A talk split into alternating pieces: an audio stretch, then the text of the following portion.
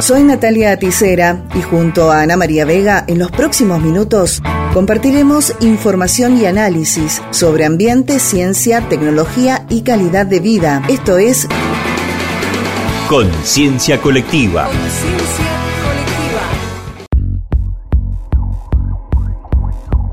Comenzaron las primeras audiencias del juicio ético y popular a los ecocidas en Argentina en nuestra provincia tendrá lugar este sábado en la Facultad de Ciencias Políticas y Sociales de la Universidad Nacional de Cuyo. Para tener más detalles al respecto, estamos en contacto con Elsa Díaz, militante por el agua pura de nuestra provincia. Buenas tardes, Elsa, ¿cómo estás? Comentanos detalles de estas actividades que ya se han iniciado y cuál será la continuidad. Como vos decís, comienzan los juicios éticos a los ecocidas en, Argentina. Eh, ayer comenzó en Catamarca y hoy y el sábado 4 de 9 a 14 en el aula magna de la Facultad de Ciencias Políticas y Sociales de la Universidad Nacional de Cuyo se va a estar desarrollando la audiencia eh, de Mendoza. Tiene estas audiencias eh, se hacen en diferentes regiones eh, para juzgar a los operadores centrales del extractivismo, del saqueo, de los bienes de la, de la naturaleza, ¿no? Y justamente los exponemos en estos juicios para demostrar la destrucción y la contaminación de los territorios y de la vulneración de los derechos de las poblaciones que habitan esos territorios. Em, se juzga a las empresas transnacionales, que, que son las que saquean estos mismos territorios, y lo hacen eh, quienes eh, armamos esta actividad, somos las asambleas que hemos eh, militado lo que es la 7722, la ley guardiana del agua, son compañeras que representan movimientos sociales, campesinos, feministas y los defensores de, de los territorios que, que, se encuentran en la provincia y las organizaciones de derechos humanos. Eh, le hacemos una conformación de los tribunales, en parte de, pues, reconocer las experiencias de las luchas que se vienen haciendo, se exponen los casos de ecocidio que han venido sucediendo y se juzga a, a los ecocidas. Es una manera de denunciar de estos estos hechos que han, suceden a lo largo del, del país, ¿no? Y eh, ese mismo día, también a la tarde, se realiza otro juicio en Rosario con una temática más de ley de humedales y un juicio a lo que es Monsanto y, eh, y todas las cosas que se han venido sucediendo en ese territorio. Claro, y después hay una, una sentencia. Claro, después estos casos se hace como una recopilación eh, y se eh, el 10 de, el 10 de, de diciembre el Día de los Derechos Humanos se presenta la sentencia que recopila todas estas denuncias eh, con los responsables del extractivismo. Entonces, cada audiencia eh, va a exponer directamente lo, a, los responsables eh, de estos ecocidios. De estos ecocidios. Elsa, ¿y esto se ha realizado en otros países? Em, ¿Hay experiencias en este sentido y cuáles han sido, digamos, las consecuencias de estas acciones? Eh, en otros países no se, no se ha hecho, eh, sería como una primera instancia acá en Argentina. Eh, también tiene un, un eje, ¿no? Esto, esto estas audiencias tratan ejes como, por ejemplo, acá en Mendoza es eh, mega minería, fracking y agronegocio.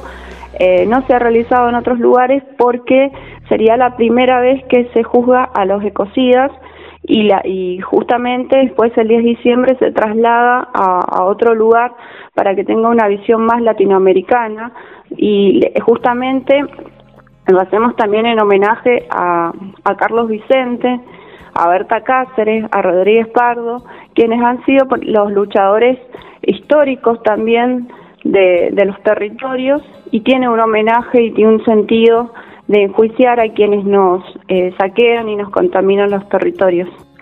Esa es como una experiencia eh, que se hace por primera vez acá en Argentina. Y ya tenemos el nombre de los ecocidas que van a ser juzgados aquí en Mendoza. Y, son, son varios. Eh, se juzga a empresas que han contaminado que, o que presentan proyectos eh, para poder eh, extraer los bienes comunes, los políticos también. todos sabemos, por ejemplo, las políticas que ha generado Cornejo, Suárez, Paco Pérez en su momento. también se juzga a, personas que han intervenido en acciones eh, de manera también legal, ¿no? Porque todos sabemos que cuando se saquean los bienes comunes eh, intervienen diversas instituciones. También la participación de, personas eh, que ocupan cargos en empresas. Así que es variado y la idea es exponerlo ese día. Son 15 exposiciones que, que aborda, abordan estos tres ejes, ¿no? Así que ese día eh, vamos a hacer una recopilación y los vamos a poner después en los medios de comunicación, eh, sobre todo también los alternativos y bueno, como, como vos que nos das el otro espacio. Bien, Elsa, eh, te llevo a un tema que está vinculado, porque recientemente la Asamblea Popular de por el Agua emitió un comunicado en relación a algunas declaraciones que había sobre la posibilidad de incluir en la currícula escolar todo lo vinculado con la minería. Sí, eh, justamente la, la AMPAP, que es la Asamblea Mendocina por el Agua Pura, denunciamos eso y, lo rechazamos, ¿no? Porque justamente fue en el 2019 cuando el pueblo de Mendoza rechaza ese modelo extractivista que se quiere imponer, ¿no? Y también eh, justamente, ¿no? Eh, abordan lo que es la institución de la escuela para poder meter eh, la, es la, a todo o nada lo que es la idea de, saqueo y de mega minería para derribar los mitos supuestamente de, nosotros, de las asambleas, que realmente eh, justamente es siempre lo, mismo, ¿no? De, chicanearnos y decirnos esto de, que mentimos y que, en realidad la minería puede ser sustentable. Eh, tenemos demostraciones en San Juan de cómo han quedado los ríos y también en, Catamarca con los casos de la lumbrera. Eh, y por eso planteamos que la educación y el agua de Mendoza no se negocian.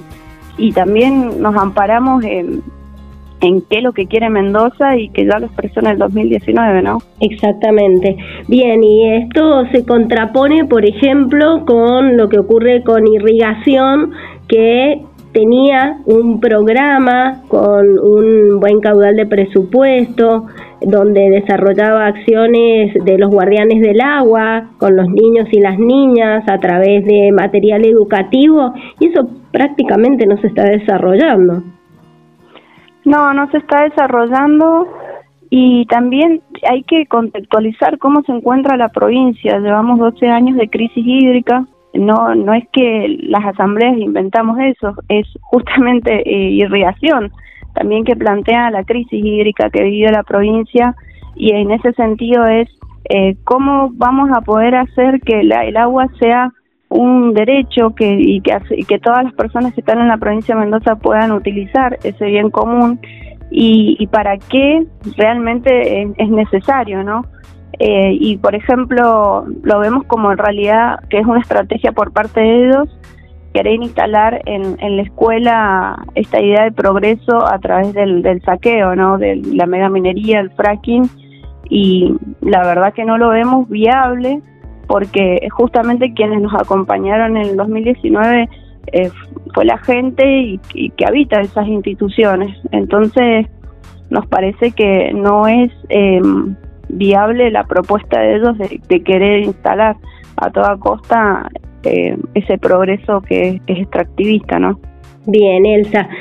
Recordanos entonces cuándo y dónde se va a realizar este juicio a los ecocidas aquí en Mendoza. Bueno, la invitación es en el aula magna de la Facultad de Ciencias Políticas, el día sábado 4 de junio, de 9 a 14. Eh, cierra con una conferencia de prensa eh, para, para que puedan asistir y, y, estar en las conclusiones de lo que ha sido el juicio. Eh, y están todas invitadas y todos invitados a formar parte de este juicio a los ecocidas en un marco de una política extractivista que se lleva a cabo a nivel nacional. Muchas gracias, Elsa. Un gusto. No, gracias a vos. Estábamos dialogando con Elsa Díaz, militante por el agua pura aquí en Mendoza. Esto fue Conciencia Colectiva.